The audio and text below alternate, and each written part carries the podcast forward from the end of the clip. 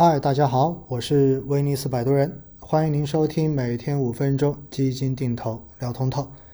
在过去的这几集呢，已经跟大家讲了四大基金投资秘籍的前两集。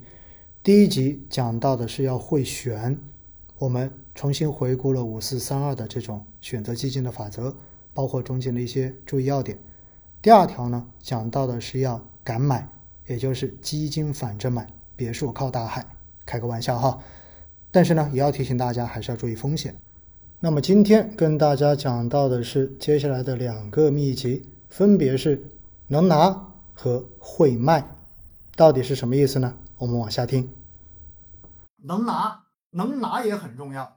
为什么强调这一点呢？实际上哈，前以前期跟大家统计过很多的数据，也包括支付宝在今年过完年之后也统计了数据。那么就是有很多基金其实真的很赚钱，一年可以翻倍的，或者说几年翻倍。但是回过头来你会发现，亏钱的人居然占了百分之八十。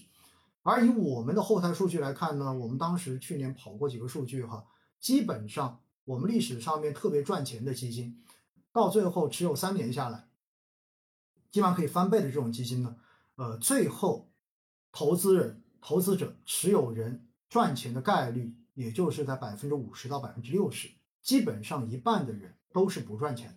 这说明什么？说明大家总是在错误的时间点去买，而回过头来又在错误的时间点把它给卖掉了。这才是最痛苦的事情。就是明明这是个好东西，但是你拿不住，拿不住，到最后的结果就会是最痛苦的事情。因为很多人就会想啊，如果我曾经没卖，该多好。所以我要告诉大家哈，买基金一定不能用一个很短的期限去给自己做设定，而这又决定了一个前提，不是所有的钱都可以用来买基金的。这个话题我觉得今天要跟大家特别的强调一下，啥意思？如果你的钱在半年之内就要用，或者说在一年之内都要用。那我告诉大家，你能选的基金，我觉得基本上最高风险你都不能超过债券型基金了，基本上你就只能选货币型基金跟短债型基金，带点风险的，一年之内我都觉得你不要去选择。原因非常的简单，因为之前讲到投资品的三种属性的时候，大家还有印象吗？哎，又来复习了哈，大家还记得吗？所有的投资品都有三个三个属性，分别是什么？分别是流动性、安全性。跟收益性这三个属性，要想同时都具备，我告诉大家，这叫做不可能三角。所以，如果你的流动性要求很高，一年之内就要用的钱都叫做流动性要求很高，一年之内就要用的钱，那么你既然要追求流动性，那么你就至少在另外两者中间要舍掉一个，一个叫做安全性，一个叫做收益性。那如果你这一年要用的钱，你又觉得它必须要有，不能够出问题的话，那 OK，那回过头来的话怎么办？回过头来的话，那么这个时候你就应该要追求安全性。所以首先要问的是，你的钱到底能够投多久？然后你如果你的钱只打算在一年以内，我告诉你，你能选的这种投资品的风险肯定不能很高，因为你要追求安全性跟收益性。但是回过头来，如果你的钱可以投两到三年，OK，这个时候我们可以考虑风险更高一点了。为什么？因为一般基金经理选投资标的、选股票，往往都是按照三年到五年的维度来计算它的估值是否合理。所以在这种情况之下，哈，我就要告诉大家，如果你真的有两到三年或者三到五年的钱可以放在这里做投资的。那么高风险的股票型基金跟偏股型基金，可能才适合你去进行选择。而且的话呢，这样子哪怕在短期之内市场有波动，你也至少不会因为急着要把钱拿出去用，明显知道未来它有可能上涨，都不得不把它给卖掉，这是最痛苦的事情哈。所以，首先问一下自己，你这个钱能够投多久，然后再去匹配。相关风不同风险类的产品，哎，好像这一说又回到了灵魂四问了，大家还记得吗？灵魂四问：首先，你有多少钱用于投资？第二，你这个钱可以投资多久？第三，你能够承受的最大亏损是多少？第四，你打算赚多少钱就走？所以第四条基金的投资秘籍是什么？就是要善卖呀，就是要善于卖出。很多人经常搞不懂止盈的这个概念，因为无数的人总是在问我说：“老师，卖掉之后市场还涨，那岂不就是亏了吗？”没错，卖掉之后还涨，似乎看上去真的是亏了。但是我要告诉你的就是，谁能知道未来是不是市场还能继续往上涨呢？人性本贪，大家亏钱最大的原因到最后都是因为贪。所以，首先设定自己投资，想赚多少钱就走，这比什么都重要。我告诉大家，这就是你要知道自己的终点在哪里，而到了终点，你就该卖出去。还是那句话哈，我非常喜欢网友们在那次直播跟我说的，那就是一条鱼吃到尾巴的时候，你会发现肉会越来越少，但是鱼刺会越来越多。而最肥美的一定是中间的那一段，因此只要你吃到了鱼身子，只要你吃到了中间最肥的那一段，其实就应该心满意足了。如果你想从鱼头吃到鱼尾，那大概率到最后的话，你真的会被鱼刺卡喉咙的。所以，告诉大家，止盈线真的很重要。止盈线到底怎么定？我之前跟大家说过，如果你做定投的时候，对不对？应该做的事情是什么？我说了，指数基金定投百分之十到百分之十五，像创业板这种成长性很好的，你最高可以到百分之二十的年化收益，然后到了你就止盈。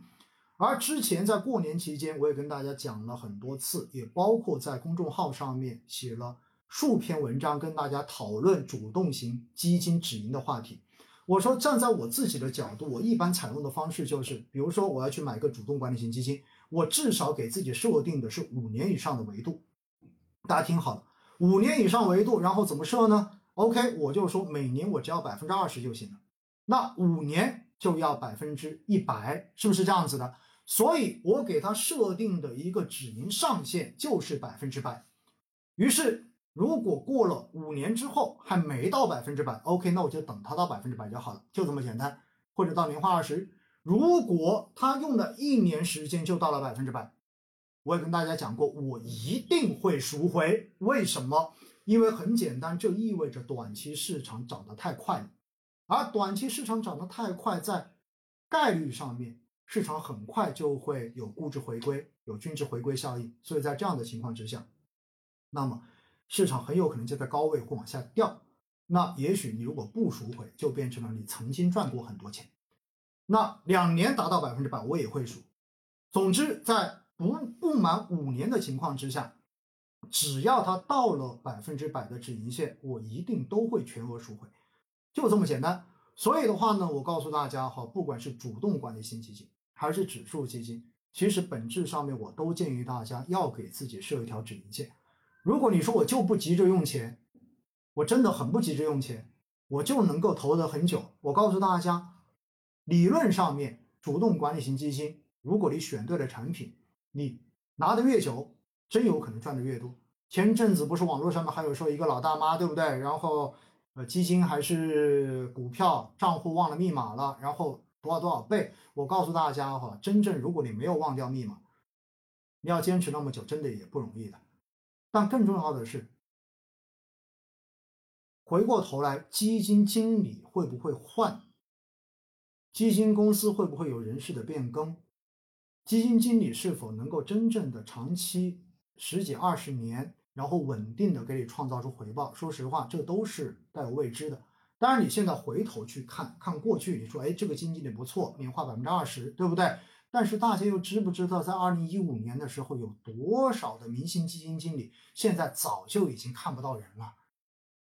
这只是回头你去看，你会觉得幸存者偏差。让你会有这种感觉，但实际上，当你自己在这个过程中间的时候，其实你根本就不知道你有没有选对，这才是最关键的。所以，万一出现风吹草动的时候，你的心态会崩的。比如说，你一度赚到了赚到了百分之两百，假设哈，结果市场一不好，咣当一下给你跌一半，那这个时候有很多人就觉得受不了了。为什么？因为你会觉得我曾经是有一比这现在多一倍收益的，结果现在因为我没有怎么怎么样，结果现在居然盈亏了这么多了。心态如果发生了这一种负面的变化，到最后你就很难有好的投资结果了。所以，我真的希望大家记住。我都建议大家，不管是投主动基还是指数基金，我都建议大家真的要去考虑设止盈线。你如果觉得你想要更高一点，你要拿得更长一点，那你就把把这条线往上拔嘛，对不对？越难达到不就越好了吗？说实话哈，每年能有百分之二十的收益意味着什么？大家想过这个问题吗？每年如果有百分之二十的收益，意味着你已经超过巴菲特了。所以我要告诉大家，我一直都不贪。我给自己设定的这个止盈线，很多人经常会说你怎么这么保守？但实际上我知道，在市场中间这么多年、十多年看下来，真正能够把钱最后装到你的口袋里面的人，才叫做赢。账面上面浮盈再多。到最后都不能说你已经赢了，而最后你真的钻到钻到口袋里面有多少，这才是最终的结果。